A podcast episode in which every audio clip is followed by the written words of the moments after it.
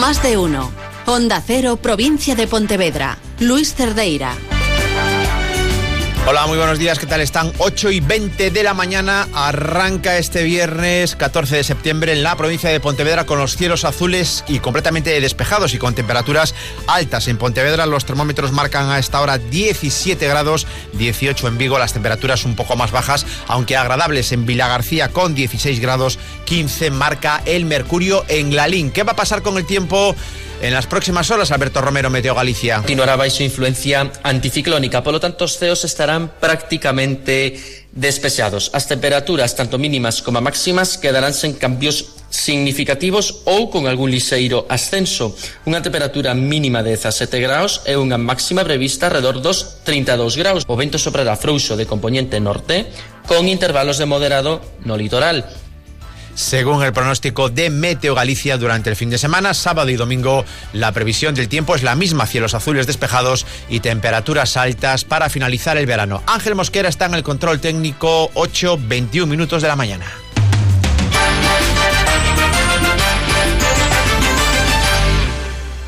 Con Alcampo ahorra y vive mejor. Las mejores ofertas del día en productos frescos. Hoy y mañana tienes nécora fresca al kilo a 11,95 euros, filetes de ternera al kilo a 7,45 euros y melón verde al kilo a 0,39 euros. Y además disfruta de tu compra online al mismo precio que en tu hiper. Descúbrelo visitando nuestra web alcampo.es. Con Alcampo ahorra y vive mejor. Frutas Nieves, directo a tu casa. Disfruta ya de nuestro nuevo servicio de venta directa. Comer sano y fresco sin salir de casa ya es posible con Frutas Nieves. Envíos a Galicia y parte del territorio nacional. Solicita más información y haz tu pedido llamando al 986 123 939. Frutas Nieves, hacemos la compra por ti. Ayer se cumplía un mes del accidente de Omarisquiño. La Federación de Vecinos Eduardo Chao ha creado una plataforma de afectados por este accidente. Hoy, a partir de las siete y media de la tarde, tendrán su primera reunión informativa en la sede. Dice la responsable de la Federación de Vecinos Eduardo Chao que se pone en marcha esta plataforma debido al elevado número de personas de afectados que se dirigieron en su momento a la Federación para pedir asesoramiento tras este accidente. Y mientras continúa el lío político, desde el Partido Popular se asegura que hay cierta desesperación desesperación en el Partido Socialista respecto a todo lo que ha sucedido con el Marisquiño y a todas las informaciones que se han ido conociendo. El Partido Socialista cree que el PP actúa con un doble rasero al aprobar la puesta en marcha en el Parlamento gallego de una comisión de investigación sobre el Marisquiño y no hacer lo mismo con el accidente de Angrois y el presidente de la Junta, Alberto Núñez Feijó, ayer volvía a atacar al alcalde de Vigo, Abel Caballero, dice que no tiene el regidor vigués ningún sentido del ridículo. de sorprender as cousas que eh, fan determinado personaxe político en Galicia. Cada día se pode superar a sí mesmo. O que está claro que dentro da evolución do personaxe agora xa está perdendo todo o sentido do ridículo. O sentido do ridículo e o alcalde de Vigo son absolutamente incompatibles. Por tanto, se si queren seguir por esa vía, pois ten todas as capacidades para seguir e insistir, aunque é difícil mellorala.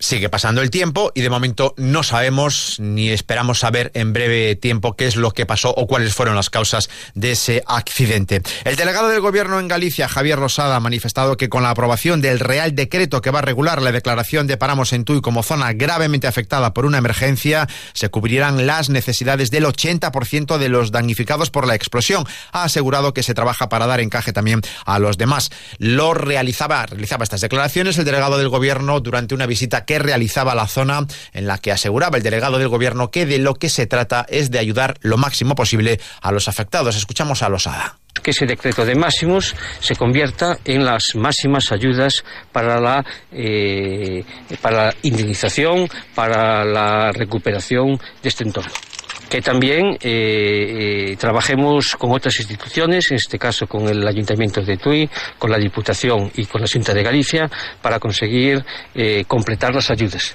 para que nadie quede eh, sin ayudas institucionales. Y ayer les contábamos que la empresa Naturgy, la antigua Unión Fenosa, ha, ha cambiado el contrato que mantenía con diferentes empresas de la, del auxiliar del automóvil. Hasta el momento tenía con estas empresas una tarifa plana, ha decidido rescindir ese contrato porque la empresa asegura que ya no puede soportar los costes de producción y de distribución de electricidad. A este respecto, ya tenemos las primeras reacciones políticas, en este caso son del BNG, que califica de abuso la decisión de Naturgy de rescindir el contrato con 106 plantas de empresas auxiliares del automóvil. Para el diputado Luis Bará, la Junta de Galicia debe implicarse en la defensa de este tipo de contratos que abaratan el recibo de la luz y que facilitan la competitividad de las empresas gallegas. Eh, entendemos, además, desde o que demostra este caso é a necesidade que temos en Galiza de contar cunha tarifa eléctrica galega e a importancia que ten que a Xunta de Galiza demande do Goberno do Estado o establecemento desta tarifa para que nos beneficiemos dun, dun servizo no que somos claramente excedentarios e, e exportadores. Y el Ministerio de Transición Energética acaba de comunicar al Concello de Vigo la celebración de una reunión a tres bandas entre el Ministerio, la Xunta y el Concello para abordar el problema de abastecimiento de agua en Vigo. Esta reunión eh, se va a mantener en los próximos días en un principio la Junta de Galicia opta o quizás la propuesta que va a presentar es un trasvase de agua desde el río Miño, desde el Concello de Vigo se va a plantear la posibilidad de construir un nuevo embalse en Eiras. Mientras, satisfacción contenida en los concellos de Ponte Caldelas y Soutomayor por la decisión de la Junta de aparcar el trasvase del río Verdugo para garantizar, como les cuento, el abastecimiento de agua a la ciudad de Vigo. Nos lo cuenta desde Onda Cero Pontevedra Juan de Sola. Los gobiernos municipales de Ponte Caldelas y Soutomayor celebran así el cambio de postura de la Consellería de Medio Ambiente de la Junta sobre el trasvase del río Verdugo tras la reunión mantenida entre la propia consellera Beatriz Mato y el secretario de Estado de Medio Ambiente Hugo Morán. Ambos analizaron las opciones de refuerzo para el abastecimiento de Vigo y su área de influencia. Recordemos que la Junta hasta ahora era partidaria de trasvasar desde el río Verdugo, pero ha cambiado de criterio y defiende el trasvase ahora, en la actualidad, desde el río Miño. Agustín Reguelas, alcalde de Soutomayor, uno de los ayuntamientos eh, que se vería afectado en el futuro si hubiese un trasvase desde el cauce del río Verdugo. Y parece que la más, la más económica, además, también parece ser, y, la más, eh, pues, eh,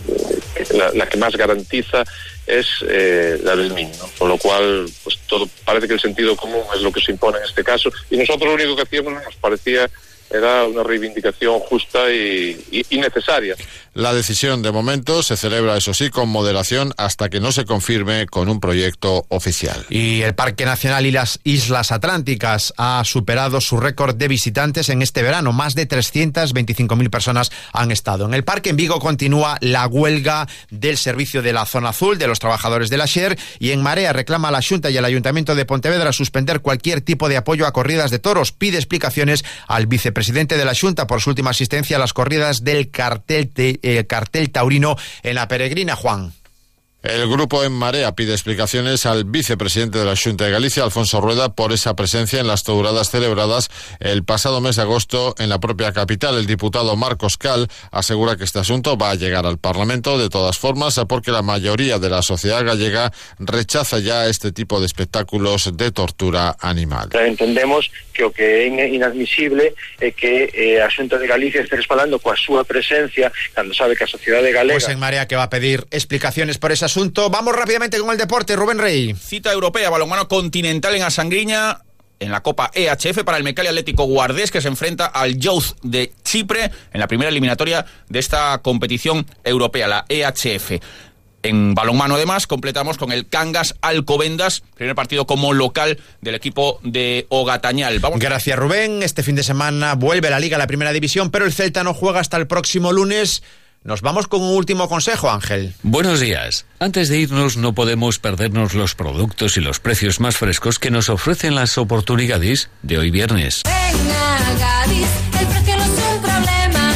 Las oportunidades para hoy son Aguacate pieza 65 céntimos Chuletas de cerdo surtidas Kilo 3 euros con 95 céntimos Y gallito ración Kilo 4 euros con 95 céntimos Solo hoy y solo en Gadis. Colaborador del acontecimiento Prevención de la Obesidad. Aligera tu vida. Disfruten de este soleado viernes. En la sintonía de Onda Cero sigue Alsina.